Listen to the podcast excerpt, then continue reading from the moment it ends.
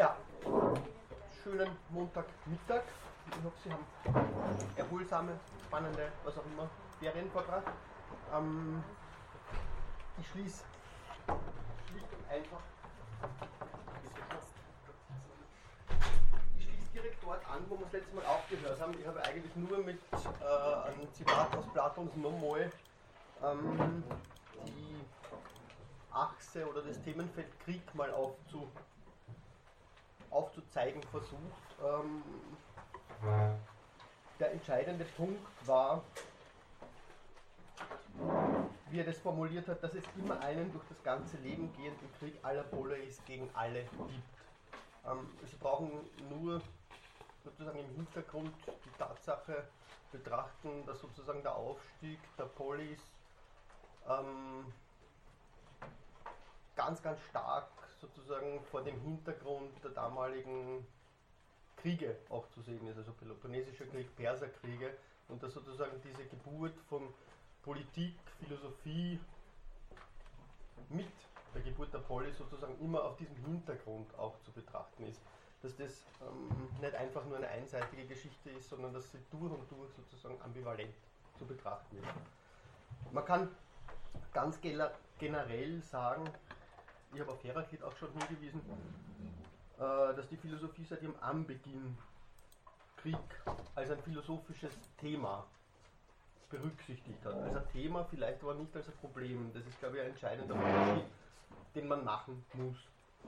Das ist eben vom genannten Heraklit bis in, in, in unsere Gegenwart, bis, bis zu Derrida, würde ich mal sagen, der, als einer der großen Theoretiker des Krieges, im Zusammenhang vor allem mit der Religion, oder wie er das nennt, mit den neuen Kriegen, mit unseren neuen Kriegen der Religion, ähm, ein sehr, sehr spannendes Thema, das er aufgegriffen hat. Und äh, ich hoffe, dass wir an ein paar Punkten zumindest ja, dass wir an ein paar Punkten auch auf diese ganz aktuelle Diskussion zurückkommen können. Ähm, ich möchte sozusagen in einen allgemeinen Aufriss äh, jetzt klassische Positionen zum Krieg einbeziehen. Das heißt, äh, es handelt sich vor allem äh, um die Diskussion, die den Krieg vor dem Hintergrund von sozusagen seiner immanenten Irrationalität ab dem 17. Jahrhundert betrachtet, dann vor allem im Rahmen der Aufklärung. Und dann aber die Frage, inwiefern ist der Krieg sozusagen ein Prinzip der Geschichte, das ist ein Phänomen, das vor allem äh, mit Kant äh, über Fichte und bei Hegel dann ganz, ganz zentral wird. Möchte dann in einer zweiten sozusagen historischen Linie übergehen zur Problematik des Krieges in der Moderne, wo der Krieg immer ganz anderes Gesicht gewinnt, als Weltkrieg thematisch wird hin dann zu einer dritten äh, Linie, von der ich nicht weiß, ob wir wirklich weit kommen werden, äh, die sie sozusagen auf das bezieht, was Herfried Münkler, einer der großen Kriegstheoretiker der Gegenwart, als die neuen Kriege bezeichnet, eben oder Kriege, die durch eine grundsätzliche Asymmetrie gekennzeichnet sind. Das ist ein spannendes Thema deswegen, weil da die Philosophie eigentlich noch komplett außen vor ist und äh, sie kaum in diese Diskussion noch eingebracht hat. Also äh, hinter Soziologie, Ethnologie und Kriegsgeschichtsschreibung bzw. politische Theoretisierung des Krieges eigentlich völlig nur zurücksteht. Das wäre besonders spannend. Ich hoffe, dass wir das zumindest im Ausblick noch ein bisschen andeuten können, weil ja, einfach hochbrisant und aktuell.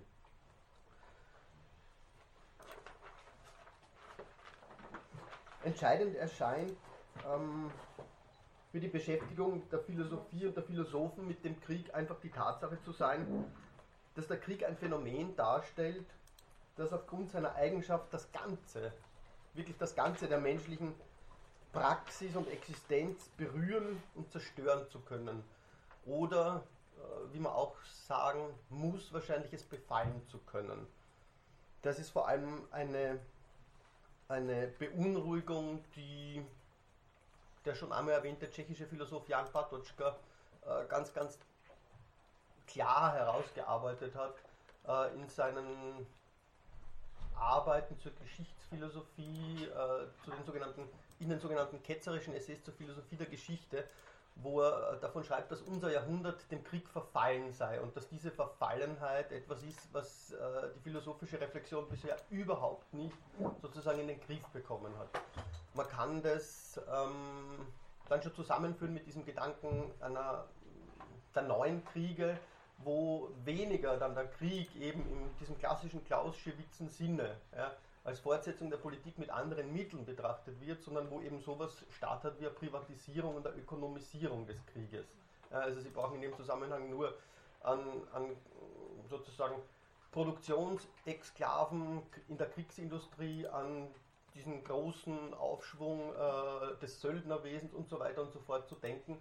Da findet etwas statt, das für die klassische Zentralisierung des Krieges, wie sie bis in die Moderne eigentlich noch sozusagen äh, sichtbar war, nicht mehr greifbar ist. Also da, da findet was statt, was eben im Zeichen der sogenannten Globalisierung eine Aushöhlung dieser Souveränitätsprinzipien bedeutet, was nicht nur für naja, die Zunahme von bürgerkriegsähnlichen Szenarien gegenüber interstaatlichen Kriegen sozusagen relevant ist, sondern insbesondere dann natürlich auch für die äh, neuen Erscheinungsformen, besonders im Zeichen des äh, internationalen Terrorismus natürlich. Aber okay, das, äh, lassen wir das an den Schluss. Gehen wir zuerst äh, wirklich nochmal in die philosophische Tradition zurück.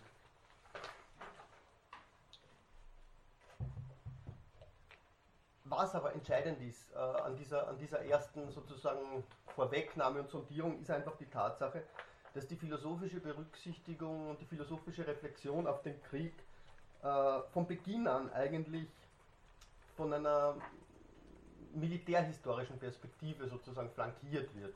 Ja? Also die militärhistorische Entwicklung der konkreten Kriegsmittel äh, ist sozusagen nicht wegzudenken aus der philosophischen Reflexion.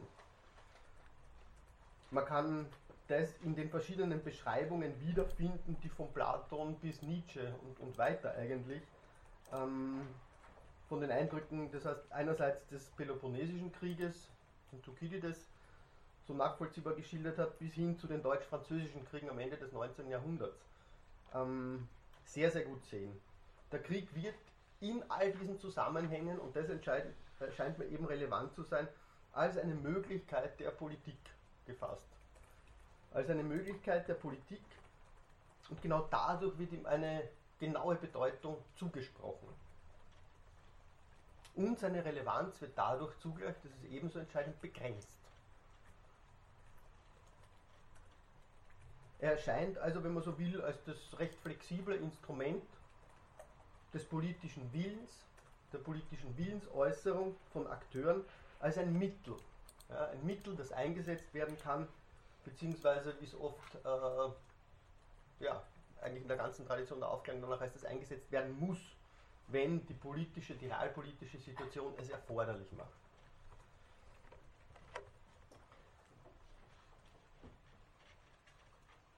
Diese sozusagen Begrenzung des Krieges als ein, oder diese Fassung des Krieges als ein auf den Zusammenhang des Politischen begrenzbares Phänomen ist aber nicht alles, was die Philosophie ähm, in Betracht gezogen hat.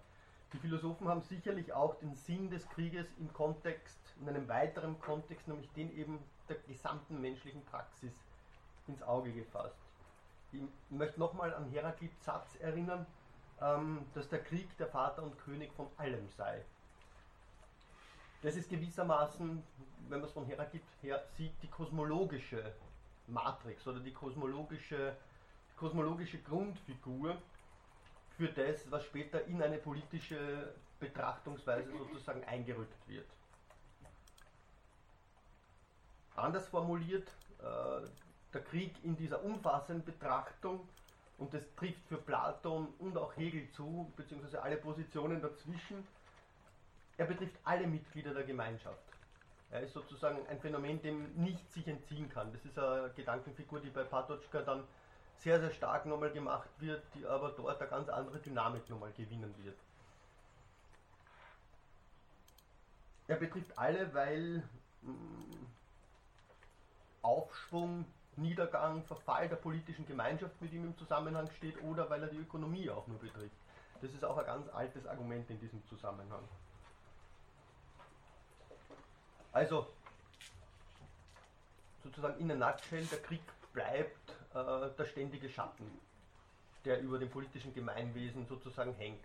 Man muss sich dann natürlich fragen, und das ist besonders im Hinblick auf äh, die Denker der Aufklärung, die vor allem in den Konstruktionen oder in den Ideen von einem ewigen Frieden natürlich sozusagen teleologisch auf eine Überwindung dieses produktiven auch und antagonistischen äh, Phänomens sozusagen hindenken, ob dieser Schatten sozusagen nur die, die Abwesenheit eines künftigen Lichts ist. Das heißt, lässt sich sozusagen der Krieg wirklich so einfach austreiben, wenn die Vernunft sich durch die Geschichte hindurch entwickelt. Also das ist ein Punkt, auf den wir zurückkommen werden müssen. Das ist nämlich genau der Punkt, an dem sozusagen die klassische Theorie des Krieges dann in die, in die moderne, äh, in die modernen Phänomene des Krieges umschlägt, ja, wo, wo einfach eine ganz andere Dynamik und Logik an den Tag tritt. Erinnern wir uns noch einmal an Hobbes. Bei Hobbes ist es natürlich ganz klar gewesen, ähm, dass dem Krieg, diesem politischen Phänomen, eine natürliche Grundlage zukommt. Dieser Naturzustand, dieser Status naturalis, herrscht nicht nur zwischen den Völkern bei Hobbes, sondern eben auch zwischen den Individuen. Entscheidend, wir haben es schon dort gesehen, im, im, im Zuge dieser Anthropologie der Angst, die, die Hobbes skizziert in seinem Menschenbild, wird der Tod im Horizont des Staates zu einem politischen Faktor. Es ist nur der Souverän, nur die absolute Macht des Souveräns, der das Todesurteil aussprechen und exekutieren kann. die die naturgegebene, die natürliche Tendenz zum Krieg aller gegen aller kontrollierbar macht. Beginnt. Ähm, davon auszugehen oder sozusagen zu unterstellen, ja, dass diese Tendenz im, im Staat oder später dann in der bürgerlichen Gesellschaft verschwinden würde, ist sicherlich falsch. Ähm, das ist eine Einsicht, die man bei all diesen Denkern eigentlich finden kann. Der Mensch bleibt ein durch und durch kriegerisches Lebewesen. Jetzt hat Kant um auf ihn mal zurückzukommen, ganz klar darauf hingewiesen, und das sind auch die Stellen, die man von Kant sehr oft kennt, dass dem Krieg, wie er so formuliert, wenn er mit Ordnung und Heiligachtung der bürgerlichen Rechte geführt werde, etwas Erhabenes eigen sei, etwas Erhabenes zukomme. Oder dass die Denkungsart des Volkes, welches ihn auf diese Art führt, nur umso erhabener mache, es, das Volk, je mehreren Gefahren es ausgesetzt sei, und sich mutig darunter hat behaupten können. Das finden Sie in der Kritik der Urteilskraft, diese, diese Passagen. Kant sagt auch ganz eindeutig, woraus sich das Volk erheben kann. Das ist ja entscheidend. Aus einem langen Frieden. Ein langer Frieden heißt, fördere den bloßen Handlungsgeist und mit ihm den niedrigen Eigennutz, Feigheit und Weichlichkeit. Weiter, er pflege die Denkungsart des Volkes zu erniedrigen. Auch in seinem philosophischen Entwurf später zum ewigen Frieden schreibt Kant ganz ähnlich lautendes. Etwa, dass der Krieg, der, wie es so schön heißt, auf die menschliche Natur gepfropft sei, sogar als etwas Edles zu gelten habe, wozu der Mensch durch den Ehrtrieb ohne eigennützige Triebfedern beseelt werde. Man muss aber, um diese Dinge jetzt zu relativieren, die klingen vielleicht allzu sehr schon mal nach einer Glorifizierung des Krieges und äh, dass diese Glorifizierung bei Kant keineswegs statt hat, ist vielleicht ganz, ganz wichtig, äh, sich zu vergegenwärtigen, gerade vor dem Hintergrund, dass natürlich sehr viele Denker, äh, ich sage mal insbesondere dann des deutschen Idealismus in der in dieser Periode der, der geistigen Mobilmachung, die dem Ersten Weltkrieg voranging, ganz, ganz stark auf, auf ähm, naja, zumindest implizite Glorifizierungen des Krieges zurückgegriffen haben, wie, diese Erhabenheit, diese, dieses Aufbrechen des Verweichlichten etc. in den Vordergrund gestellt haben. Bei Kant ist es ganz klar, dass diese Überlegungen eigentlich nur ein ästhetisches Urteil bezeichnen. Sie werden weder moralisch noch in einer politischen Hinsicht von Kant irgendwie gerechtfertigt. Aber das muss man vielleicht auch sagen, man kann in diesem ästhetischen Urteil sicherlich einen Aspekt sehen, der bis über Hegels politische Auffassung des Krieges hin eine gewisse Bedeutsamkeit entfaltet hat. Der Krieg, den Kant hier in diesen Stellen in gewisser Weise als ein Paradigma des dynamisch Erhabenen auffasst, bietet die Möglichkeit zu einem Durchbruch. Zu einem Durchbruch in eine Haltung, die im natürlichen, alltäglichen Leben der bürgerlichen Existenz, das durch Eigennutz, durch die Triebfedern des Eigennutzes organisiert wird, verstellt wird. Verstellt aber so wie der Krieg selbst. Man könnte sagen, Kant ist ein sehr, sehr gelehriger Schüler Hobbes an dieser Stelle, wenn er davon spricht, dass sich der Krieg im alltäglichen Leben der Bürger latent als eine Art verschmitzte Gewalt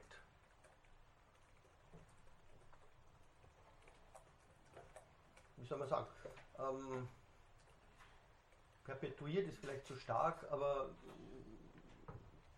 bekundet, bereithält, wie auch immer. Also wenn man es sozusagen noch weiter zurücktreibt, weiter noch als auf Hobbes zurück, kann man sagen, Kant greift hier auf ein ganz klassisches, nämlich antikes Motiv zurück. Nämlich, dass die Arete, die Tugend, erst durch das radikale Absehen von den alltäglichen, natürlichen Lebensbedürfnissen gewonnen werden kann. Der Krieg ist darin sozusagen Wendepunkt, äh, verkörpert eine Metanoia, eine Konversion, einen Konversionspunkt, einen Punkt, an dem die prinzipielle Unwahrheit ja, dieser alltäglichen oder wie es bei, bei Aristoteles heißt, eben dieser idiotischen Betreibung der ökonomischen, das heißt der häuslichen Angelegenheiten abgestreift wird. Es ist also dieser zentrale Gedanke der Uneigennützigkeit, der hier hervortritt. Der Uneigennützigkeit, die einen ganz spezifischen, ähm, eine ganz spezifische Klasse sozusagen von Menschen natürlich auszuzeichnen beginnt, nämlich den Soldaten.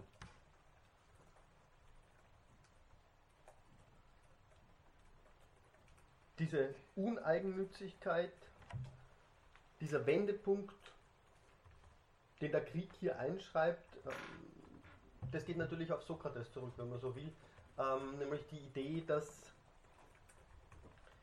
nicht das Leben überhaupt, sondern nur ein gutes Leben ein wahres Leben sein kann.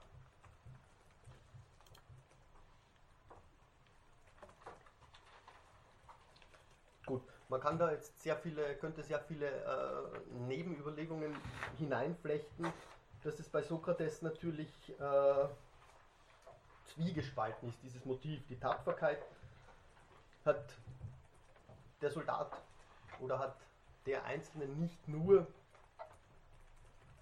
in den Schlachten sozusagen aufs Spiel zu setzen, in denen er für die Polis sein Leben aufs Spiel setzt, sondern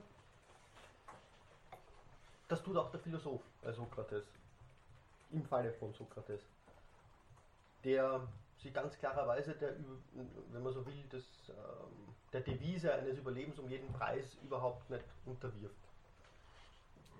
Auch dann nicht, wenn sie seinen Tod bedeutet. Dieses Motiv, ähm, würde ich mal sagen, ist vielleicht in der klassischen deutschen Philosophie nicht so stark im Vordergrund zu finden, wenn gleich jetzt auch als Aufhänger natürlich für das wahre, qua gute Leben bei Kant genommen wurde. Es ist aber etwas, das im 20. Jahrhundert dann bei Philosophen wie Heidegger oder Patočka zum Beispiel viel, viel stärker wieder in den Vordergrund rücken wird. Deswegen habe ich es auch erwähnt.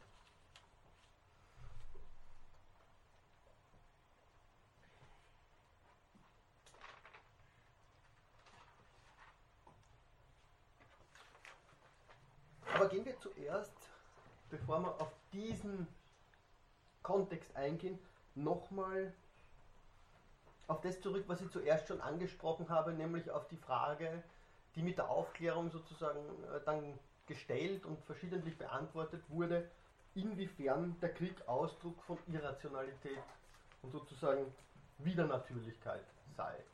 das wäre, glaube ich, eine der ersten Etappen äh, einer philosophischen Reflexion auf den Krieg, die sie sozusagen dieser ontologischen Festschreibung, ja, erinnern Sie sich an Levinas, den habe ich auch erwähnt, der Krieg ist sozusagen das Wesen der Ontologie, ja, der Wesen, das Wesen einer, eines Verständnisses, das alles auf die Einheit desselben zurückführt.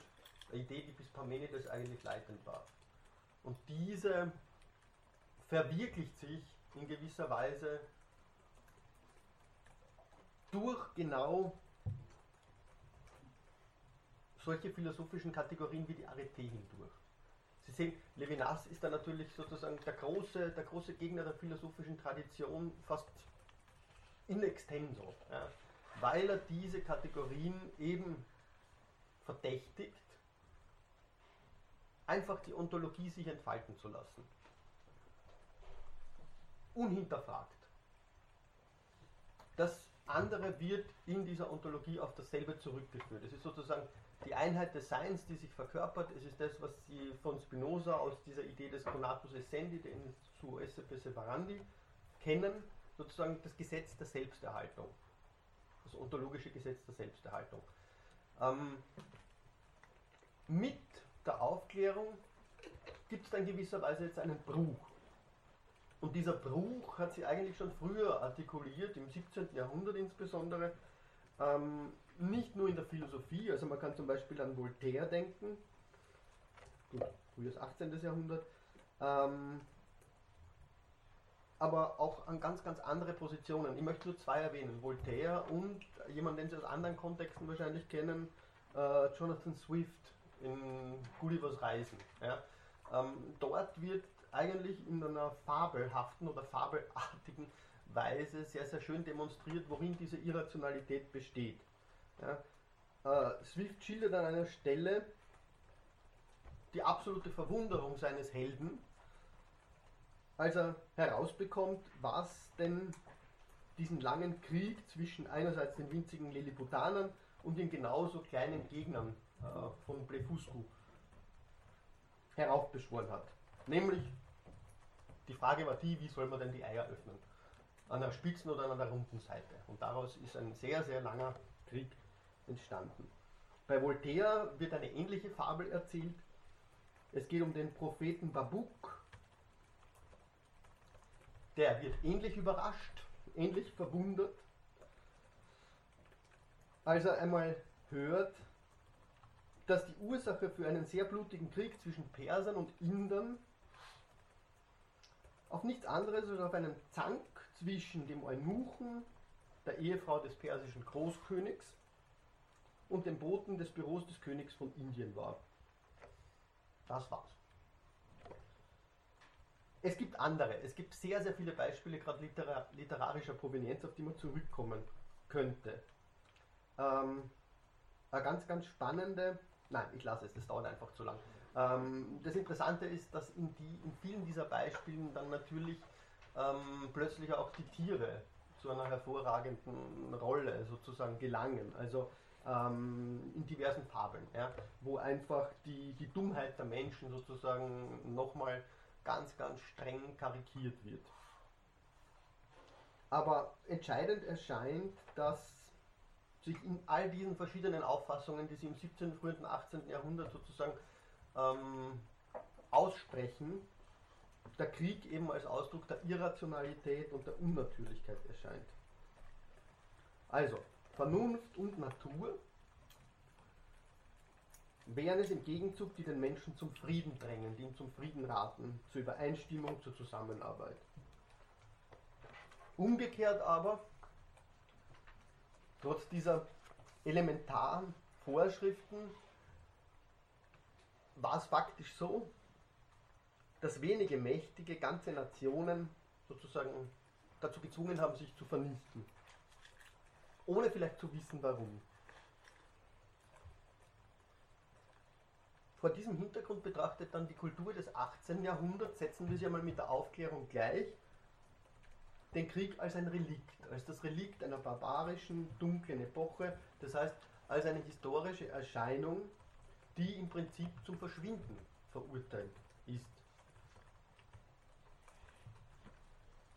Bei Condorcet finden Sie beispielsweise noch die Überzeugung, dass Kriege wie Morde, so schreibt er, zur Zahl der außerordentlichen Grausamkeiten gezählt werden, welche die Natur erniedrigen und empören. Sobald, das ist entscheidend natürlich, die schönsten Früchte der Aufklärung reif sein werden.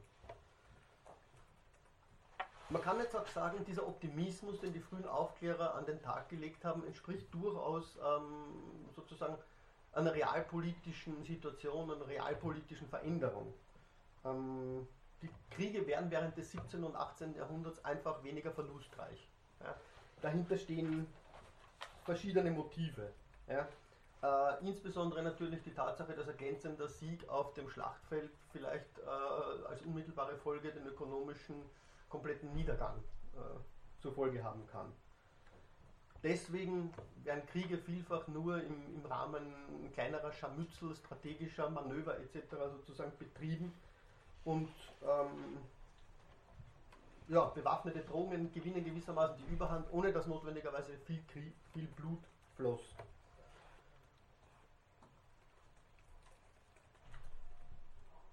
Eine Kategorie tritt bei, den, äh, tritt bei den Aufklärern natürlich da ganz, ganz in den Vordergrund, die Kategorie des Fortschritts. Die Aufklärer interpretierten sozusagen, ohne jetzt auf diese realen äh, Bedingungen viel Rücksicht zu nehmen, die Tendenz zu weniger harten, weniger grausamen, weniger verlustreichen Kriegen ganz generell als ein Zeichen des Fortschritts der Vernunft. Wie wir wissen, diese Illusionen der Aufklärer wurden bald von den Erfahrungen oder von den Geschehnissen der Revolution, insbesondere von den napoleonischen Abenteuern sozusagen, überrollt. Es ist ein relativ kleiner historischer Zeitraum, in dem sich jetzt das Wesen des Krieges substanziell verändert hat. Die vorher geschilderten, ähm, sozusagen ähm, in ihrer Quantität nicht so ausgeprägten dynastischen, dynastisch-expansionistischen Kriege verwandelten sich jetzt zusehends in nationale Kriege. Kriege, also die von einem Volk im Dienste einer Idee geführt wurden, und das heißt, an denen tendenziell auch alle Bürger beteiligt waren. Wenn man zuvor von einem Bild des Soldaten als Maschine ausgehen kann, der eigentlich ohne zu verstehen und ohne nachzudenken sozusagen seiner Tätigkeit nachgeht, äh, muss man jetzt eher zum Modell des Soldaten als Bürger übergehen. Ein Bürger, der zu den Waffen greift, um eben das Vaterland und die eigene Sache, diese Idee zu verteidigen. Das ist ähm, eine Erfahrung, die man natürlich sozusagen auf der auf dieser andere, auf der anderen Seite des Rheins, auf der diesseitigen Seite des Rheins auch gemacht hat nach der Niederlage von Jena 1806, erkannte man in gewisser Weise die französische Lektion es gab einen sehr, sehr rasch ablaufenden Prozess der Erneuerung. Sie müssen an die ganzen militärischen Reformen erinnern. Die bekanntesten sind die von Gneisenau, Scharnhorst, aber auch Stein. Da passiert da Doppeltes zwischen Soldat und Mensch. Einerseits wird der Soldat dem Menschen angenähert, weil Intelligenz, psychologische Dispositionen, Enthusiasmus, also das, was Clausewitz dann die moralischen Dispositionen nennt, als notwendige, ja, unentbehrliche Momente des militärischen und des bürgerlichen Lebens erscheinen. Auf der anderen Seite nähert sich aber auch der Mensch, sozusagen der ganz gemeine, allgemeine Mensch, dem Soldaten an, weil ihm sozusagen der Sinn der Partizipation des Einzelnen am öffentlichen Leben und damit auch seine Verantwortlichkeit für die gemeinsame Sache wiederentdeckt werden. Das ist jetzt auch die Zeit, knapp danach, in der Clausewitz dieses berühmte Traktat über vom Kriege schrieb, in dem er nicht nur lehrte, dass der Krieg eben die Fortsetzung der Politik mit anderen Mitteln wäre, sondern dass er auch einem sozialen Phänomen oder anderen sozialen Phänomenen wie dem Handel oder interessanterweise dem Kartenspiel vergleichbar ist. Der Krieg hat sich aber nicht nur in der konkreten politischen und militärischen Realität verändert. Er brachte auch eine veränderte kulturelle Einschätzung. Es brachte auch, die Zeiten brachten auch eine veränderte kulturelle Einschätzung des Krieges mit sich. Man kann sagen, dass die Strukturen der Wirklichkeit und die Kategorien des Denkens sich in dieser Zeit zunehmend als Pole, als zwei Pole einer reziprok verfassten Handlung sozusagen herausstellten. In dieser Zeit fand man auf dem akademischen Feld in Deutschland eine Reihe von Apologien oder man kann sogar sagen organischen Apologien der Rationalität des Krieges. Ich mag auf die nicht eingehen, auch wenn das sehr, sehr spannend ist. Wenn man sich die ganze Literatur anschaut, die da den Titel trägt, über den Kriege, vom Kriege etc., die in diesem Zeitraum entstanden ist, ähm, sozusagen in der Quintessenz geht es wirklich darum, dass hier eine reziproke, gegenseitige, gegenseitig bedeutsame Artikulation von Krieg und Kultur eigentlich stattfindet. Und das ähm, gibt natürlich zu denken. Es handelt sich dabei schon jetzt um sehr, sehr weit verbreitete Ideen. Das heißt, das sind nicht mehr bloße elitistische ähm, Spekulationen, wenn Sie so wollen, sondern das findet bereits Eingang in eine ganze Kultur eigentlich.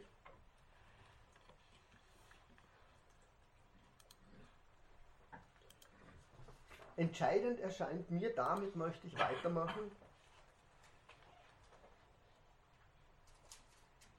die Wurzeln, wenn man so will, dieser Transformation des Kriegsbegriffs ins Auge zu fassen. Das heißt, vom Ausdruck der Unvernunft hin zu einer notwendigen historischen, ethischen, moralischen, politischen Ratio. Und in diesem Zusammenhang wird es natürlich notwendig, sich mit dem sozusagen zentralen, mit den zentralen Errungenschaften oder zentralen Re Resultaten äh, der Aufklärung auseinanderzusetzen, nämlich mit deren Begründung einer Geschichtsphilosophie. Verschiedene Entwürfe einer Philosophie der Geschichte sind in dem Zusammenhang zu finden. Auf der französischen Seite, in der französischen Philosophie des 18. Jahrhunderts, wurde nicht nur versucht, ein allgemeiner Sinn der historischen Entwicklung zu entdecken, kann man sagen, sondern es wurde der vorher genannte Begriff des Fortschritts eingesetzt, weil man der Auffassung war, dass dieser diesen allgemeinen Sinn der historischen Entwicklung am klarsten sozusagen widerspiegelt. Diese Fortschrittsidee ist jedoch, sagen wir mal, komplex. Komplex einerseits und andererseits sehr einseitig begründet, denn sie bezieht sich im Wesentlichen auf ein Modell, das sehr mechanistischen Ursprungs war, nämlich das Modell der Akkumulation. Das heißt,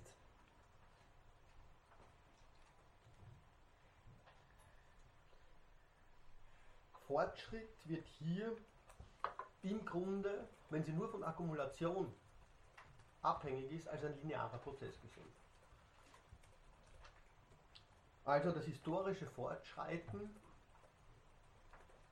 entspringt der zeitlich sozusagen nur durchzuhaltenden Anreicherung, Anhäufung bestimmter historischer positiver Werte, die jeweils dann als Indikatoren von Fortschritt bewertet werden. Klar, Kulturfreiheit, technisches Wissen, aber auch die Gleichheit und die göttliche Offenbarung werden in dem Zusammenhang zu nennen.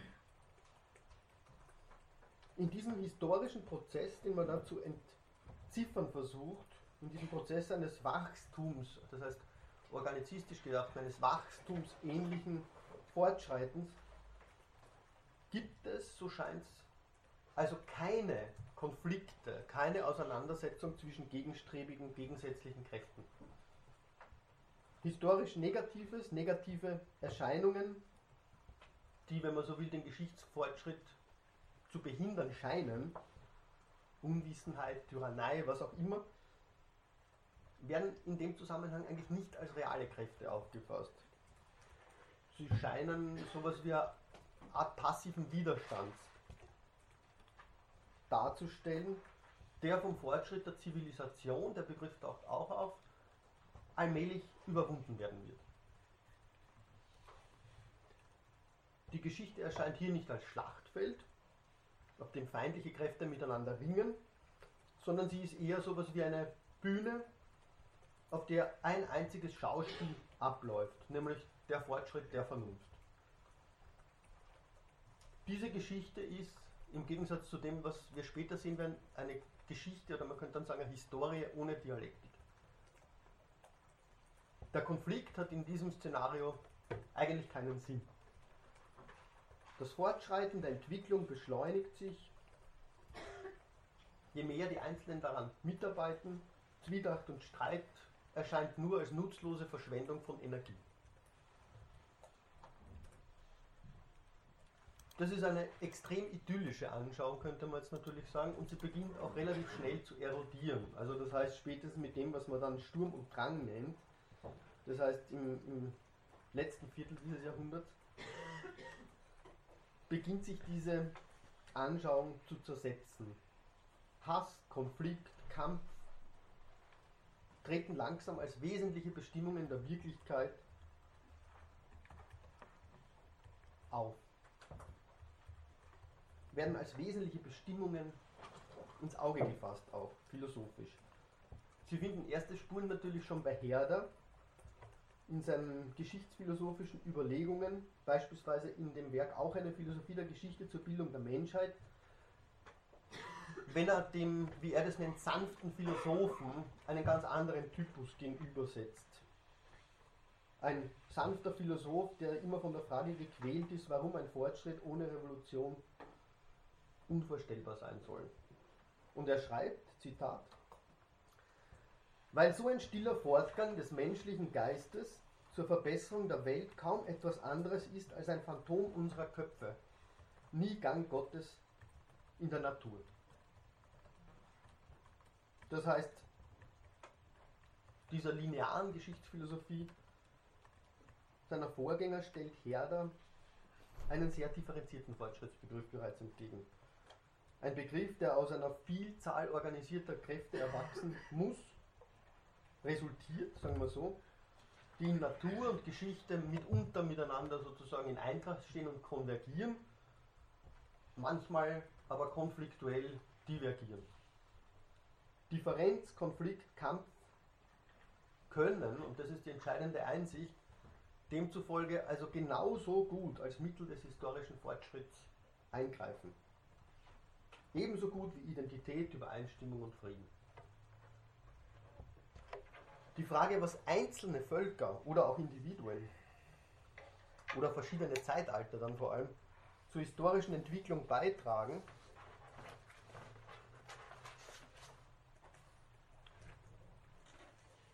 ist sehr unterschiedlich.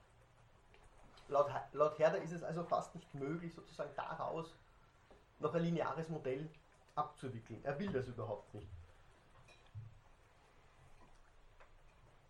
Das Problem besteht natürlich darin, dass diese Linearität durch den Gedanken der Vorsehung eigentlich vorgezeichnet wäre, andererseits aber durch die Einsichten, die er propagiert, sozusagen beeinsprucht wird.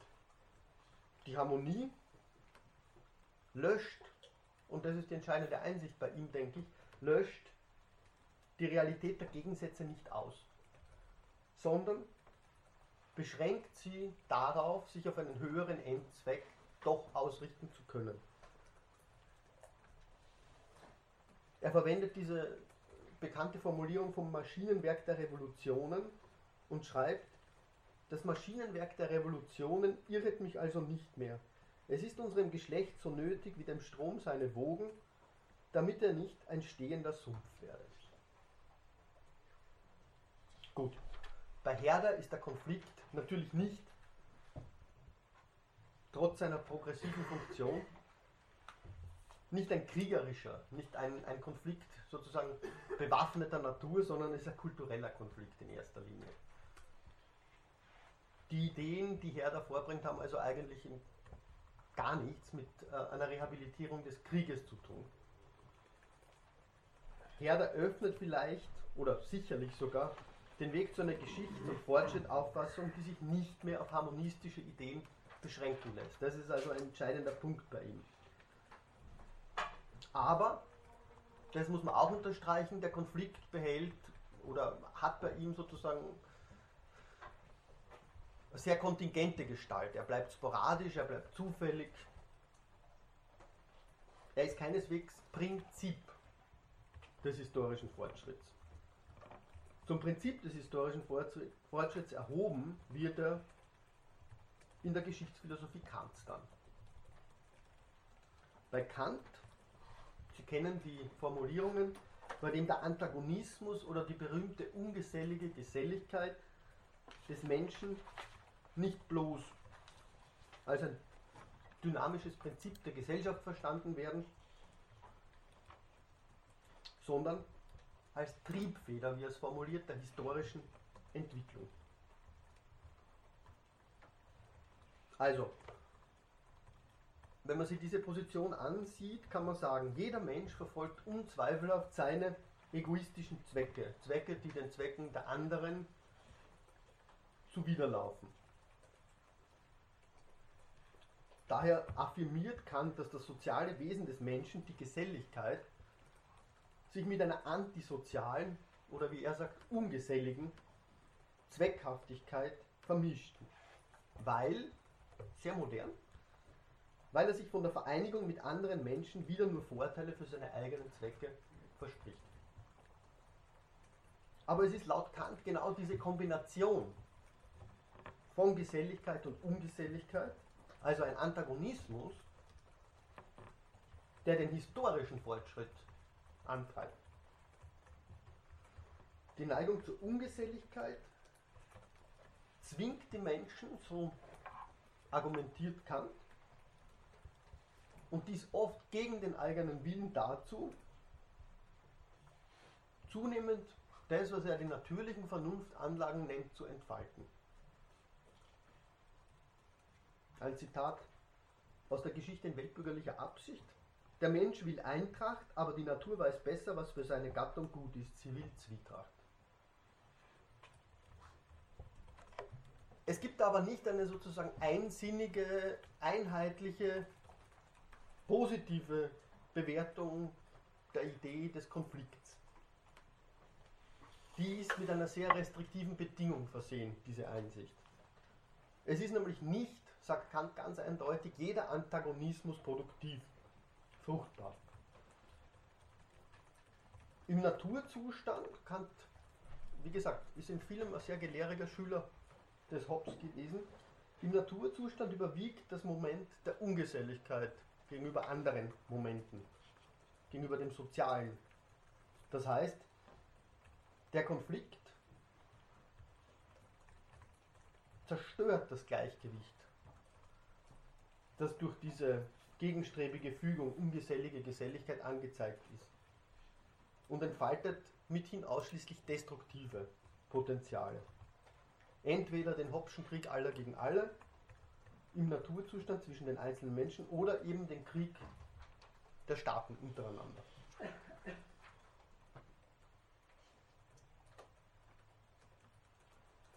Hier zieht Kant ein ganz, ganz entscheidendes Moment jetzt ein nämlich die Einsicht, dass nur innerhalb der Institutionen des Staates, von denen der Antagonismus durch Zwang, ja, also durch Gewalt, diszipliniert wird und das heißt in die Grenzen eines konstruktiven Wettbewerbs überführt wird, nur in diesen begrenzenden Institutionen gewinnen für Kant Konflikt und Kampf das, was man als soziokulturelle Fruchtbarkeit nennen könnte. Also, die Geschichtsphilosophie Kants unterstreicht nicht nur den progressiven Wert des Gegensatzes, sie unterscheidet vor allem auch zwischen Konflikt und Krieg, beziehungsweise zwischen einem Bereich, dem Naturzustand, in dem Konflikt und Krieg tendenziell zusammenfallen, und einem Bereich, dem der Institutionen, indem sie voneinander unterschieden werden können. Im ersten Fall bedeutet der Antagonismus, der keine Begrenzung kennt, einen negativen Wert. Im zweiten Fall, wenn er dieser notwendigen Beschränkung unterworfen wird, enthält er dann für Kant das Prinzip des Fortschritts. Also, knapp gesagt, die Begrenzung des natürlichen Konflikts, das heißt seine Beschränkung, seine institutionelle Beschränkung, muss für Kant auf zwei Ebenen stattfinden. Zunächst auf der Ebene der Individuen, vermittels der Institutionen der bürgerlichen Gesellschaft. Das ist sozusagen der Rekurs von Kant auf Hobbes und Rousseau. Und andererseits auf der internationalen Ebene durch das, was er die Vereinbarung eines Völkerbundes nennt. Ein Völkerbund, der seinen Mitgliedern, den Völkern, die Möglichkeit eröffnet, ihre Zwistigkeiten auf friedlichem Wege auszutragen und zu lösen. Das heißt aber, trotzdem wir da vor ganz unterschiedlichen institutionellen Konstrukten stehen, haben bürgerliche Gesellschaft und Völkerbund strukturell dieselbe Aufgabe oder denselben Zweck. Nämlich auf der einen Seite das nötige Maß an Antagonismus zuzulassen, das einen Fortschritt möglich macht, sie auf der anderen Seite jedoch zu hindern, dass dieser Konflikt sich zu einer Art zerstörender Gewalt auswächst. Jetzt kann man sich allerdings die Frage stellen, wer ist das historische Subjekt in diesem ganzen Prozess? Wer kann sozusagen diese Begrenzung in Realität überführen? Kant gibt sozusagen eine zwei, keine zweistufige, er gibt eine Antwort auf zwei Ebenen.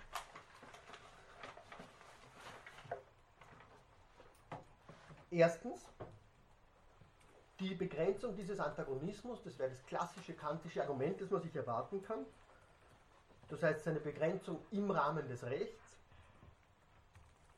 ist Werk des Menschen qua moralisches Subjekt.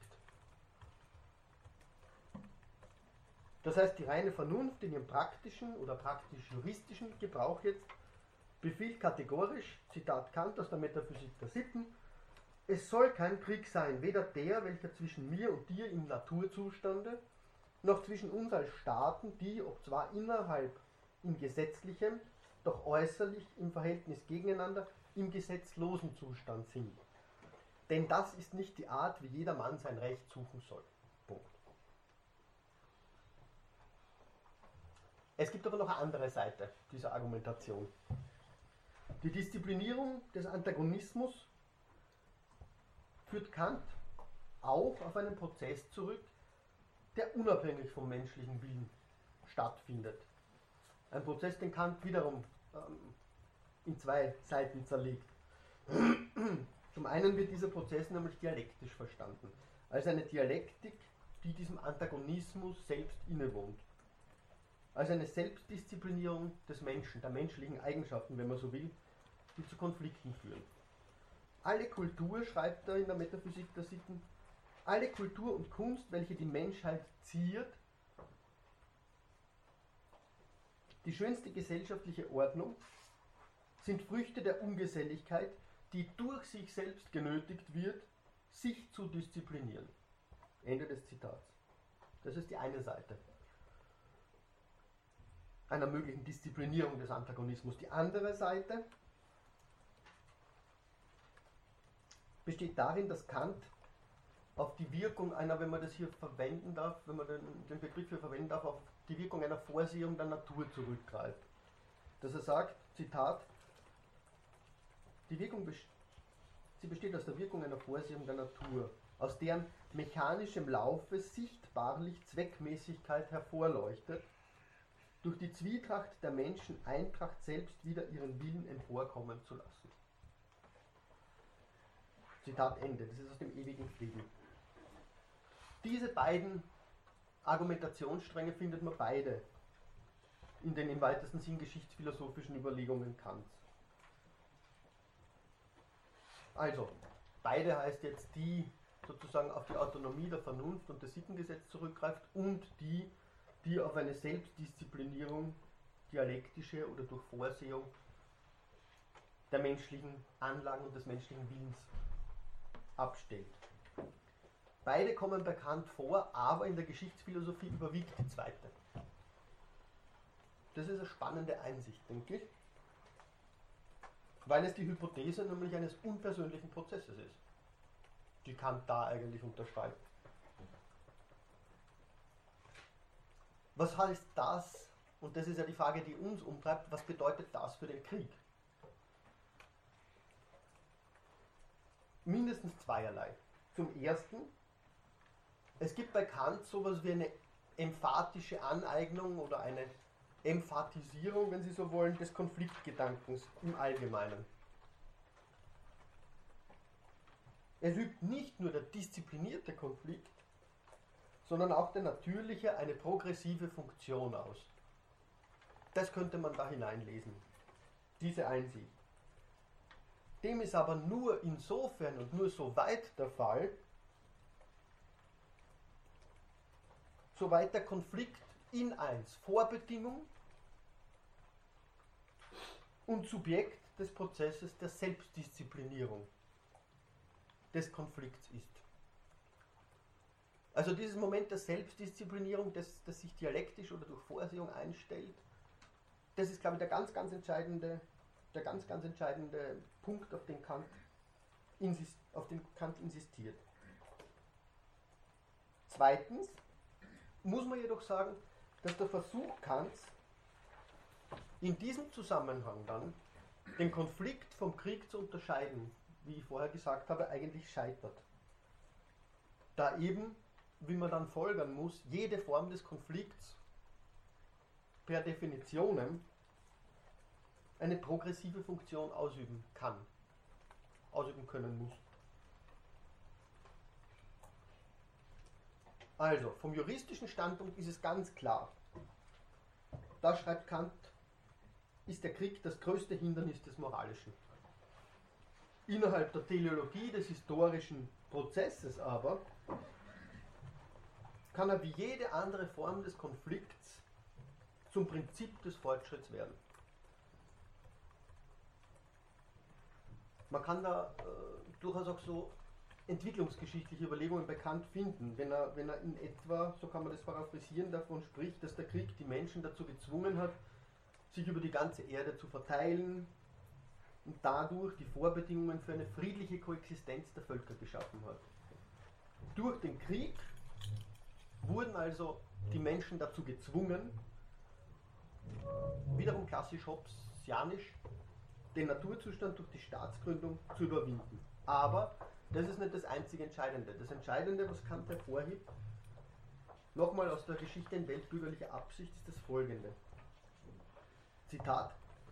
Alle Kriege sind so viel Versuche, zwar nicht in der Absicht der Menschen, aber doch in der Absicht der Natur, neue Verhältnisse der Staaten zustande zu bringen und durch Zerstörung, wenigstens Zerstückelung alle neue Körper zu bilden, die sich aber wieder entweder in sich selbst oder nebeneinander nicht erhalten können und daher neue, ähnliche Revolutionen erleiden müssen. Bis endlich ein Zustand errichtet wird, der einem bürgerlichen gemeinen Wesen ähnlich, so wie ein Automat sich selber erhalten kann. Ende des Zitats.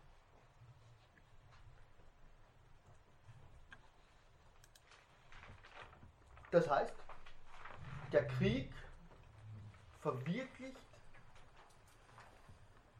wenn diese Lesart stimmt, einen Prozess der Selbstbegrenzung. Und er tut dies, indem er sich allmählich, und das ist ein ganz entscheidender Punkt, allmählich selbst erschöpft. Und Raum für die Verwirklichung dessen, was Kant den ewigen Frieden nennt, schafft. Wiederum, man müsste sozusagen auf die realpolitischen, auf die faktischen Bedingungen Bezug nehmen. In der Zeit wird die Kriegstechnik immer komplizierter, die Kosten wachsen an. Und zwar so stark, dass auch aufgrund der steigenden Interdependenz, wie die moderne politische Theorie sagen würde, der Staaten untereinander, diese nicht mehr permanent Gefahr laufen wollen, in einen gefährlichen Krieg nach dem anderen verwickelt zu werden. Der Krieg wird wegen des unsicheren Erfolgs, wegen der unsicheren Chancen und wegen der Problematik der zunehmenden Staatsverschuldung, so alt ist das Problem, immer seltener und unwahrscheinlicher. Das heißt, der historische Fortschritt würde demgemäß dazu neigen, den Krieg zu eliminieren. Aber das ist nur die eine Seite der Medaille. Auf der anderen Seite würde der Krieg paradoxerweise diesen Fortschritt seinerseits befördern. Nämlich, weil der Konflikt ganz allgemein gesprochen die Triebfeder, wie es Kant eben nennt, des Fortschritts ist und mittelbar, weil der Krieg dazu beiträgt, sich selbst sozusagen zu eliminieren. Es ist übrigens nicht so, dass die Problematik äh, der Staatsverschuldung wirklich so neu wäre. Also wenn Sie, wenn Sie äh, Thukydides über den Peloponnesischen Krieg lesen, dann werden Sie sehen, dass die Entscheidung der Spartaner äh, sozusagen gegen Athen in den Krieg zu ziehen, vor allem aus einer ganz einer einfachen Zwangslogik heraus entstanden ist, nämlich Athen hat sich wirtschaftlich stärker entwickelt. Ja? Und äh, das ist in gewisser Weise, das war in gewisser Weise die Motivation dafür. Ja? Das führte schon wieder auf, ja, man kann daraus keine zwingenden Zusammenhänge schließen, denn das war im Prinzip die gleiche Situation, die nach dem Zweiten Weltkrieg, besonders in den 80er Jahren, dann sozusagen äh, im Kalten Krieg geherrscht hat. Ja. Und äh, Militärhistoriker sagen durchaus, dass es seit der Sowjetunion sehr viele Strategen gab, die sozusagen äh, diesen, diesen neuen Weltkrieg äh, das Wort geredet haben. Na gut, man kann dann über die nukleare Bedrohung reden und über die veränderten Konstellationen, aber das Interessante scheint mir zu sein, dass es da historische Parallelen gibt, die man durchaus ins Auge fassen muss, ja, ähm, wenn man sich dem Thema nähert. Gut. Zusammenfassend zu Kant. In dessen Geschichtsphilosophie gibt es unzweifelhaft ein dialektisches Moment, nämlich dass der Fortschritt den Konflikt braucht. Ein Konflikt, der sich seinerseits selbst begrenzt, sei es durch die Erschöpfung. Und andererseits ein teleologischer Ansatz, nämlich dass die Vorsehung qua Natur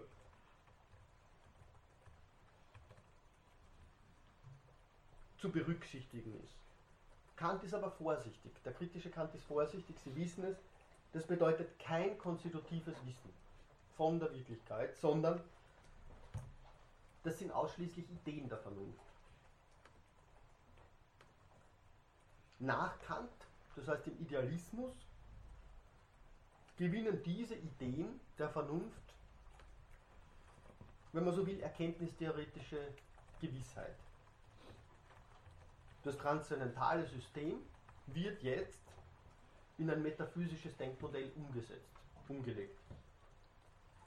Dann erst kann die Geschichte wirklich als die fortschreitende Verwirklichung einer absoluten Idee und die Dialektik auch als das Entwicklungsgesetz dieses Prozesses sozusagen herausgearbeitet werden. Man kann solche Überlegungen schon bei Fichte finden. Für Fichte ist die Entwicklung, die geschichtliche Entwicklung ein Prozess. Ein Prozess, in dem sich die absolute Vernunft entfaltet. Die Vernunft, die der Wirklichkeit immanent ist. Sie kennen das, das ist die Dialektik von Ich und Nicht-Ich, die er in der Wissenschaftslehre herausgearbeitet hat. Zwischen diesen Polen besteht immer ein Verhältnis der Antithetik, das auf erkenntnistheoretischer Ebene aus der Wirkung des Nicht-Ichs auf das Ich besteht und auf praktischer Ebene die Wirkung des Ichs auf das Nicht-Ich betrifft.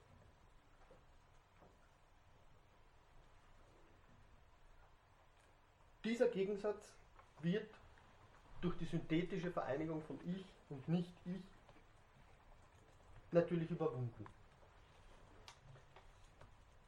Es geht nicht um Erkenntnistheorie, wie wir gesagt haben, sondern die Einsicht, die Fichte macht, ist, dass diese Dialektik sich eben in der Geschichte zeigt. Mit einem ganz entscheidenden Unterschied natürlich, dass die Subjekte dieser Antithetik nicht mehr ich und nicht ich sind, sondern ganz verschiedene reale, konkrete Völker. Völker, die die Rolle, wenn man so will, von ich und nicht ich spielen. Entscheidend ist in dem Zusammenhang die Schrift Die Grundzüge des gegenwärtigen Zeitalters aus dem Jahr 1806, wo er diese Rollen definiert. Er spricht von zwei Typen. Auf der einen Seite steht das, was er das ursprüngliche Normalvolk nennt, und andererseits die Gesamtheit der barbarischen Völker. Das ursprüngliche Volk fasst er als ein unhistorisches Vernunftvolk.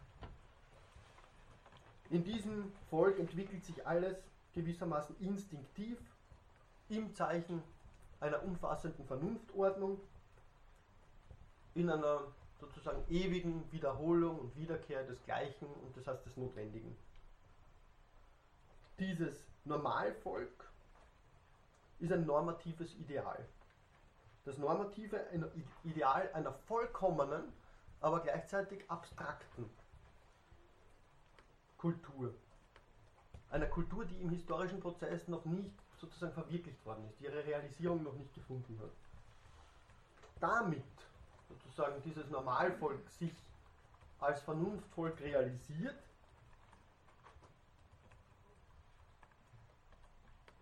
ist es notwendig, dass die Kultur, die Kultur, ja, also das Normalvolk, mit der Unkultur, also mit den Völkern, mit den anderen Völkern, die Ordnung und Vernunft negieren. Man kann sich fragen, wie. Das heißt, das, was das Nicht-Ich auf geschichtlicher Bühne ist, dass die miteinander in Berührung kommen, ins, sich ins Gehege kommen. Dadurch, dass sie zusammentreffen, das Ich und Nicht-Ich, das heißt äh, Normalvolk mit Unkultur, Kultur mit Unkultur, dadurch entsteht, wie Fichte hier sozusagen darlegt, die Geschichte allererst. Die Kultur, und man kann immer sagen, die Kultur, das heißt das Ich, verwirklicht sich nur, indem sie ihre Antithese, das Nicht-Ich, die eigene Negation, das heißt die Barbarei, wir haben gesehen, Fichte spricht von den Barbaren, auf sich zurückführt. Das heißt, die Barbarei, das Nicht-Ich fordert die Kultur, das Ich gewissermaßen heraus, in dem Maße, wie, es, wie sie sich diesem gegenüberstellt. Man kann jetzt fragen, hat diese Dialektik oder diese dialektische Bewegung, die die Fichte hier ins Auge fasst, welche Grenzen hat sie? Keine. Die, die Dialektik von Ich und Nicht, ich hat keine Grenzen. Das heißt, wenn die Kultur, wenn das Ich die ersten Ansätze, Anzeichen, was auch immer von Zivilisationslosigkeit, Barbarei etc überwunden, absorbiert, assimiliert, wie auch immer hat, findet sie sich wiederum mit neuen solchen Bestimmungen konfrontiert. Denn wenn man so will, wenn man es jetzt auf das Gegensatzpaar von Kultur und Barbarei bezieht, denn die Barbarei stellt eben jene notwendige Grenze dar, die immer wieder neu entsteht und die die Kultur jeweils aufs Neue sozusagen zu überschreiten zu bearbeiten, an der es sich permanent abzuarbeiten hat, um sich selbst zu bestätigen. Also im Prinzip finden Sie hier bei Fichte den Gedankengang wieder, den, den ich von Sigmund Baumann entlehnt habe, äh, der Dialektik der Ordnung. Ja? Der Dialektik der Ordnung, die natürlich sozusagen aus dieser Fassung einer, einer dialektischen Konfrontation herausgezogen wird, die hier sozusagen sich fortgesetzt perpetuiert. Ja. Das heißt, wenn man dem sozusagen Glauben schenkt, was Fichte uns da sagt, dann bedeutet es, dass sich die Phasen der Geschichte sozusagen endlos in einem Rhythmus dieses immer wiederkehrenden Wechsels abspielen.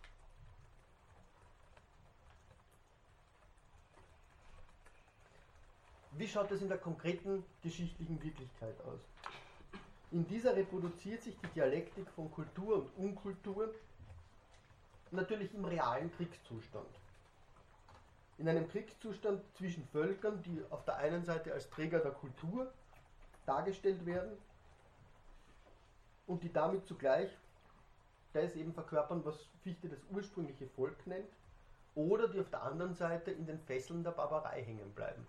Wobei die Fesseln der Barbarei natürlich wiederum ein ganz interessanter, ähm, ein ganz interessanter Topos sind, weil, naja,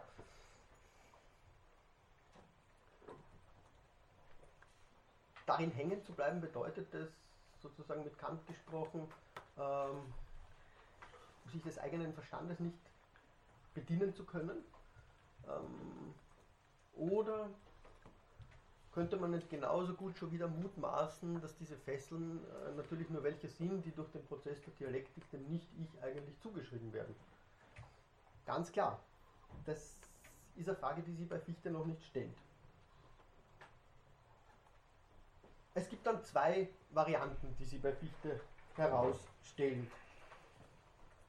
Zwei Varianten, wie der Krieg sich ausdrücken kann. Auf der einen Seite die Möglichkeit, dass ein Staat gegen einen Nicht-Staat Krieg führt.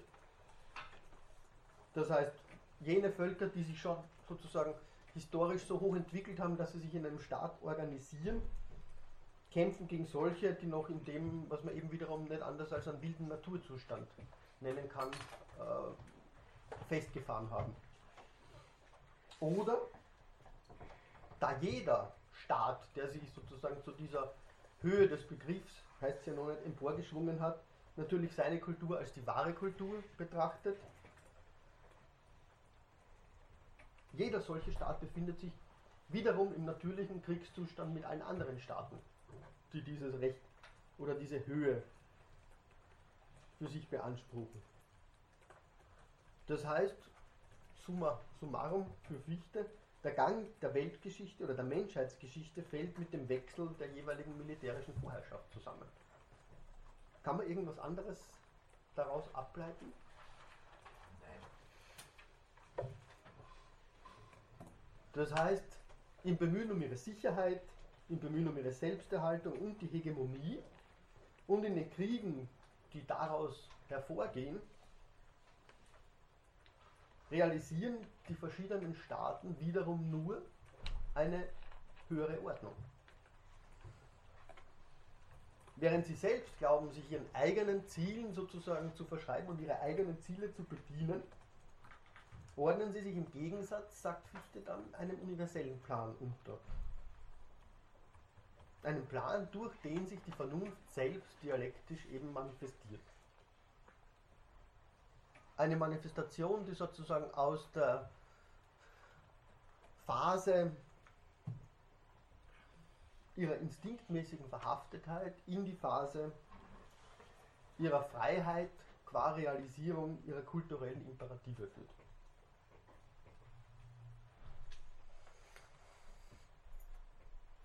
Nach Fichte findet diese Reduktion des historischen Prozesses auf eine dialektische Entwicklung, jetzt die dialektische Entwicklung eines wirklich absoluten Prinzips, bei Hegel dann natürlich den vollkommensten Ausdruck. Das Subjekt der Geschichte ist hier, Sie wissen, dass der Weltgeist als eine Bestimmung des absoluten Geistes, soweit dieser sich in der Existenz der Völker eben verkörpert.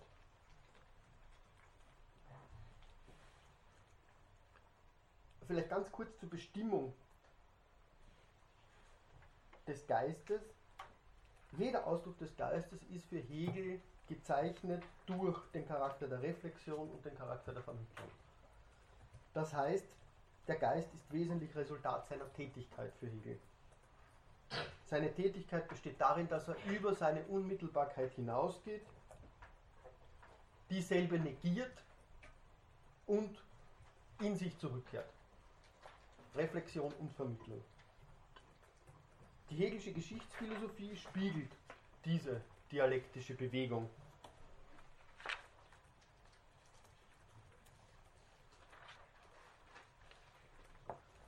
Während die Dialektik im Zeichen der Negation sozusagen auf erkenntnistheoretischer Seite wissenschaftlichen Fortschritt herbeibringt oder hervorbringen soll, so steht es geschichtsphilosophisch oder geht es geschichtsphilosophisch natürlich um etwas anderes. Es geht darum, ein Prinzip der Entwicklung, wie es Hegel auch nennt, wörtlich darzutun. Und wiederum, der Fortschritt besteht nicht aus friedlichem und sozusagen automatischem quantitativen Wachstum. Hegel tritt vielleicht wie, wie keiner sozusagen unter seinen Vorgängern diesem linearen Geschichtsmodell, dieser linearen Fortschrittsauffassung in radikalster Weise gegenüber. Es geht und es kann für ihn nicht darum gehen, Wissen und Kultur bloß anzuhäufen, weil ein rein quantitativer Prozess der Akkumulation keine qualitativen Ergebnisse sozusagen fördern kann, zutage fördern kann. Keinen Sprung realisieren kann. Ein Sprung, der für ihn den Fortschritt erst sozusagen ausmacht. Eine qualitative Änderung ist nur durch das möglich, was er den Widerspruch nennt. Ein Widerspruch, durch den der Geist das niedrigere Prinzip, sozusagen den niedrigeren Status, überwindet und zu einem höheren gelangt, nämlich indem er sich zu sich selbst in Widerspruch setzt. Was Hegel von Fichte übernimmt, ist, dass der historische Prozess sich an dieser, wenn man so will, Dialektik der Völker entwickelt und an ihr zu messen bleibt. Jener Völker, die Träger des Weltgeistes sind. Also Sie erinnern sich an die fichtische Formulierung des Normalvolks, ja, das also zunächst abstrakt ist, äh, aber sozusagen sich in seine Konkretion zu befördern hat. Hegel macht allerdings ein bisschen was anders. Nämlich, diese Dialektik behandelt nicht mehr, wie es bei Fichte noch war, zwei ideale Typen von Völkern, sozusagen als rationales Modell. Nachdem man die Folge sozusagen, die historische Abfolge realer Individualitäten, kollektiver Individualitäten erklären könnte. Hegel geht es um die historisch existierenden Völker in concreto, in ihrer Konkretheit das heißt, in ihren konkreten kulturellen, religiösen, politischen, juristischen Manifestationen, Erscheinungsweisen, also in dem, was er ihren Geist nennt. Und über diese sagt er, jeder Volksgeist muss einen Endzweck erreichen. Jeder Volksgeist muss sich selbst wissen. Will er, das ist die Voraussetzung, zum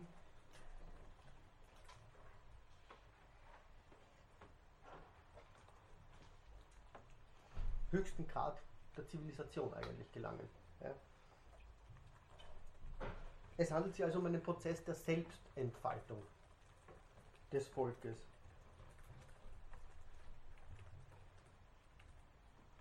Das Volk, das den höchsten Grad der Zivilisation erlangt, stellt sozusagen das tiefste Bewusstsein des Weltgeistes dann dar das tiefste Bewusstsein, das die Menschheit zu diesem historischen Zeitpunkt erreichen kann. Was resultiert daraus? Was folgt daraus? Durch diese Erlangung sozusagen dieses Wissens über sich selbst erlangt dieses Volk für einen historisch bestimmten Augenblick, wenn man so formulieren kann, das absolute Recht gegenüber allen anderen Völkern. Aber das ist sozusagen das sind sozusagen die Kosten des dialektischen Prozesses, nachdem er sein Prinzip realisiert hat, und wie Hegel das so schön formuliert, zum Genusse seiner selbst gekommen ist, muss er notwendigerweise untergehen. Das heißt, er ist dann nicht mehr in der Lage, den Weltgeist noch in einer angemessenen Weise auszudrücken. Dieser Geist verlöscht langsam, schreibt Hegel, und obwohl dieses Volk auch vielleicht historisch noch länger zu existieren vermag, verlässt es im Prinzip schon die Bühne der Geschichte, während sein Platz bereits von einem anderen Volk eingenommen wird. Dieser Untergang, und damit kommen wir wieder zum Krieg zurück, dieser Untergang kann natürlich auf zweierlei Arten geschehen. Einerseits durch unter Anführungszeichen natürlichen Tod, das heißt, wenn ein Volk politisch bedeutungslos wird, selbst wenn es noch in äußerlicher Weise existiert, das heißt, Hegel formuliert dann, dass es zur Provinz eines anderen Volkes wird, oder dieser Volksgeist stirbt einen gewaltsamen Tod, wenn, und da ist sozusagen der Krieg natürlich beheimatet, wenn der Widerspruch zwischen dem Allgemeinen, das es auszudrücken sucht, und dem Zufälligen, in das es fällt, sich in Kampf, Konflikt und Zusammenstoß mit anderen verwirklicht.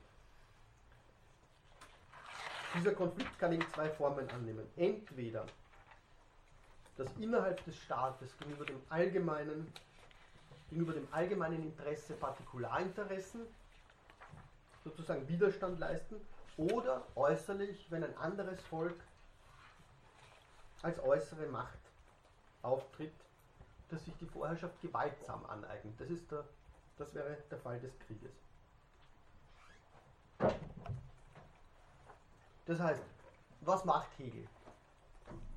Hegel gibt in, in seinen Vorlesungen über die Philosophie der Weltgeschichte sozusagen eine vollendete Darstellung der dialektischen Geschichtsauffassung in, in ihrer idealistischen Form. Aber in dem, was er das Weltgericht der Geschichte nennt, schreibt er dem Krieg eigentlich keine wesentliche Rolle mehr zu. Er ist nur ein Aspekt oder eine Möglichkeit in der Dialektik der Volksgeister.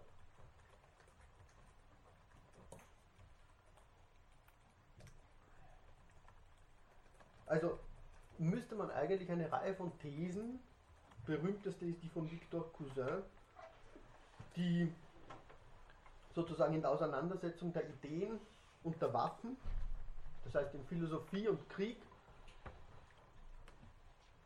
parallele Formen vermuten, in denen sich der Zivilisationsprozess vollzieht, eine sehr, sehr reduktive Auffassung von Hegel jetzt kritisch anmerken.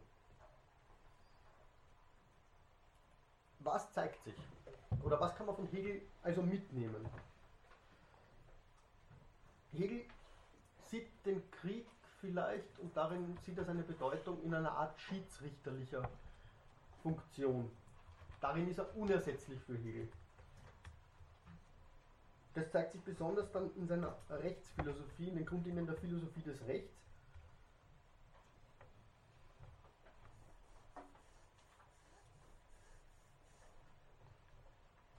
in denen Hegel eigentlich recht deutlich sagt,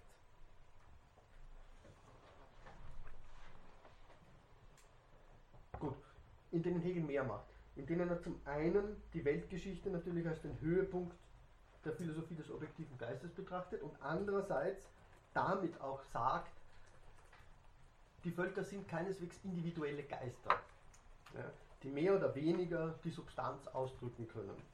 Sie sind, und das ist entscheidend, sie sind sittliche Totalitäten. Sie sind sittliche Totalitäten, von denen jede für sich ein absolutes Recht besitzt. Ein absolutes Recht, das wiederum nicht auf juridische Instanzen reduzierbar ist. Das heißt aber, die historischen Konflikte zwischen Staaten können eigentlich nicht anders als durch eine Entscheidung der Waffen gelöst werden. Das ist das, was man die schiedsrichterliche Funktion nennen kann. Das heißt. Entschuldigung. Ja. Jetzt gerade gesagt, dass jedes Volk ein eigenes absolutes Recht genau. ist. Und vorher haben Sie gesagt, dass das Volk, das quasi den Höhepunkt der geschichtlichen Entwicklung steht, das absolute Recht gegenüber von anderen Völkern. Genau. Ich, ich verstehe nicht ganz, wie das zusammenpasst. Äh, es hat diese, diese sozusagen diese Funktion oder es, es hat diesen, dieses Privileg nur für gewisse historische Periode inne. Was heißt denn dieses absolute Recht da? Also wie darf man das auffassen? Das, das ist eine gute Frage. Das ist natürlich das absolute Recht, besteht genau darin, dass das Recht sozusagen sich selbst zu halten, darin besteht, dass jede, jeder Souverän sozusagen zu den Waffen greifen kann und darf. Ja? Also das, was auf der einen Seite durch die juristischen Formen abgefedert wird, wird auf der anderen Seite durch diese schiedsrichterliche Funktion des Krieges in gewisser Weise kompromittiert. Es lässt sie nicht zwischen den einzelnen Staaten sozusagen das Recht einfach implementieren, sondern angesichts dieses absoluten Wertes, den jedes Volk oder jedes Staatsvolk sozusagen für sich selbst in Anspruch nehmen kann, ja, bleibt sozusagen nur der Krieg als die Möglichkeit der Entscheidung zurück. Okay? Also, es, es geht nur weiter. Ich mache ich mach vielleicht noch kurz diesen Absatz fertig, dann können wir ohnehin so in die Diskussion noch ein bisschen einsteigen. Ähm, diese schiedsrichterliche Funktion ist für Hegel entscheidend. Ja. Er, er, er insistiert auf diesem absoluten Recht, aber dort, wo er zeigt, dass sich dieses absolute Recht in Form des Rechts, ja, dieses absolute Recht, das aus der Manifestation des Geistes hervorgeht, dort, wo dieses sich eben in dezidiert rechtlichen, ja, sozusagen Verfahrensformen etc. setzt, dort bleibt der Krieg als Mittel, als Ultima Ratio übrig. Ja, und vielleicht als ähm, Ultima Necessitudo, ja, als letzte Notwendigkeit. Es lässt sich nicht anders sozusagen Recht zwischen absoluten Rechten sprechen. Ich schließe nur kurz ab. Also, es sind nicht individuelle Geister, sondern es sind Systeme der Sittlichkeit. Das macht den großen Unterschied aus. Systeme der Sittlichkeit, sittliche Totalitäten, von denen jede je ein absolutes Recht besitzt. Ein Recht also, das nicht auf juristische Instanzen zurückgeführt werden kann. Das heißt, wie gesagt, historische Konflikte können in letzter Instanz, historische Konflikte zwischen Staaten können in letzter Instanz nur durch die Entscheidung der Waffen gelöst werden. Anders formuliert, der Krieg ist im Denken Hegels in einer gewissen Weise wirklich essentiell. Ebenso essentiell wie das sozusagen Problem der Begründung der Geschichtsphilosophie.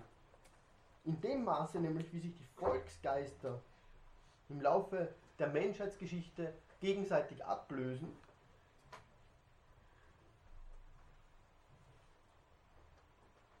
wird dieses geschichtsphilosophische Problem auf das rechtsphilosophische Problem der internationalen Beziehungen, modern formuliert, zurück reflektiert. Und dieses Problem ist natürlich das Problem, mit dem sich Kant jetzt in seiner Schrift zum ewigen Frieden auseinandergesetzt hat, auf die ich dann das nächste Mal noch ein bisschen näher eingehen will. Weil dort wird natürlich von Hegel ganz klar in einer ganz, ganz strengen Kritik an Kant gesagt, das, was Kant ähm, sozusagen hier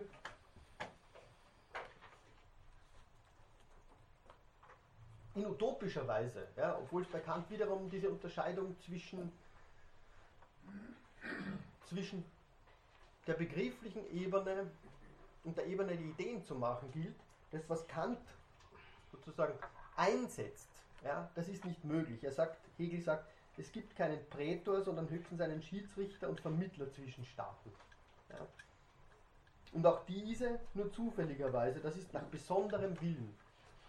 Die kantische Vorstellung eines ewigen Friedens durch einen Staatenbund, welcher, welcher jeden Streit schlichtete und als eine von jedem einzelnen Staat anerkannte Macht jedem Misshelligkeit beilegte und damit die Entscheidung durch Krieg unmöglich machte, setzt die Einstimmung der Staaten voraus, welche auf moralischen, religiösen oder welchen Gründen und Rücksichten überhaupt immer auf besonderen souveränen Willen beruhte und dadurch mit Zufälligkeit behaftet bliebe.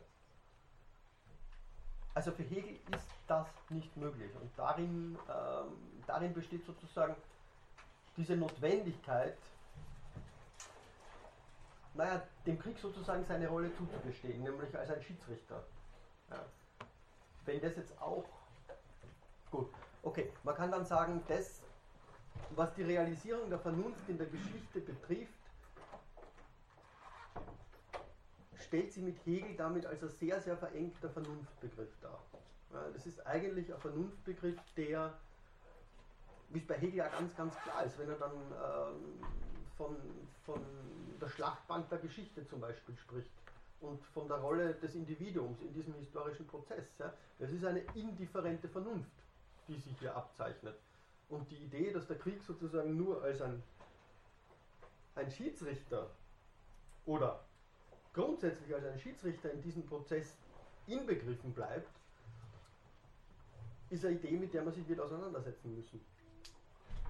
Allerdings ist sie, glaube ich, nichts, das dieser, dieser grundsätzlichen Annahme streitet, dass einzelne Völker, wie er das eben formuliert, dieses absolute Recht für sich in Anspruch nehmen. Das ist nichts anderes als der moderne Gedanke der Souveränität. Und im Prinzip könnte man sagen, so wie Schmidt später die Souveränität sozusagen darüber erklärt, äh, dass ihr das Recht zukommt, den Ausnahmezustand zu verfügen, so ist es bei Hegel schon mit dem Krieg als schiedsrichterlicher Instanz eigentlich gesetzt, im zwischenstaatlichen Bereich nämlich. Dadurch, dass ich ein absolutes Recht für mich in Anspruch nehme, kann ich nicht sozusagen die Recht, die Instanz des Rechts als vergemeinschaftende Instanz mit der gleichen Absolutheit aussetzen und ausstatten. Das wäre ein Widerspruch in sich selbst. Man muss sich dann allerdings die Frage stellen, was bedeutet das sozusagen konkret in der Analyse historischer Konflikte beispielsweise? Kann man von diesem, von diesem Hegelschen Modell aus die Kriegsgeschichte überhaupt angemessen ins Auge fassen? Ja. Das ist sicher etwas, was ich, was ich vollständig in Frage stellen würde. Ja. Ich glaube, entscheidend ist nur zu sehen, und, und damit wollte ich eigentlich oder darauf wollte ich heute hinaus, ist zu sehen, inwiefern von einer früheren Auseinandersetzung, die den Krieg sozusagen als Irrationales im Rahmen einer linearen Vernunft- und Geschichtsauffassung behandelte, der Krieg ein ganz anderes, ja wenn man eben so will, mit Levinas ontologisches Gewicht im Rahmen der historischen Dialektiken sozusagen gewinnt, die sich seit Kant über Fichte bis Hegel hin ja, in zugespitzter Form artikuliert haben. Ich mag das nächste Mal noch ein bisschen mit Bezug auf Kants äh, Schrift über den ewigen Frieden äh, abschließen und dann zur Moderne, zur Frage der Moderne übergehen, weil dort, und da ist der Anknüpfungspunkt, weil dort dieses dialektische Prinzip in gewisser Weise bereits fraglich wird. Ja? Ähm, man könnte dann maximal davon ausgehen, dass die Stationen sozusagen der kriegerischen Vernunft ähm, Stationen einer Dialektik ohne Synthese sind. Ja? Also weder die Vorsehung noch die Teleologie ja, äh, noch der kantische Moralismus bieten irgendeinen Schutz dagegen, das hat Levinas sicher am klarsten gesehen, dass man diesen Krieg, der sich zusehends verallgemeinert, verabsolutiert und dann eben zu einem Weltkrieg wird und Jünger würde sagen eben zu einem Mittel der totalen Mobilmachung, dass man dem irgendwas entgegenstellen könnte. Ja? Nämlich mit Hilfe dieses dialektischen Geschichtsverständnisses. Dagegen muss man was anderes stellen. Okay, jetzt kommen wir nicht mehr zur Diskussion. Das nächste Mal mehr Zeit. Dankeschön. Schöne Woche.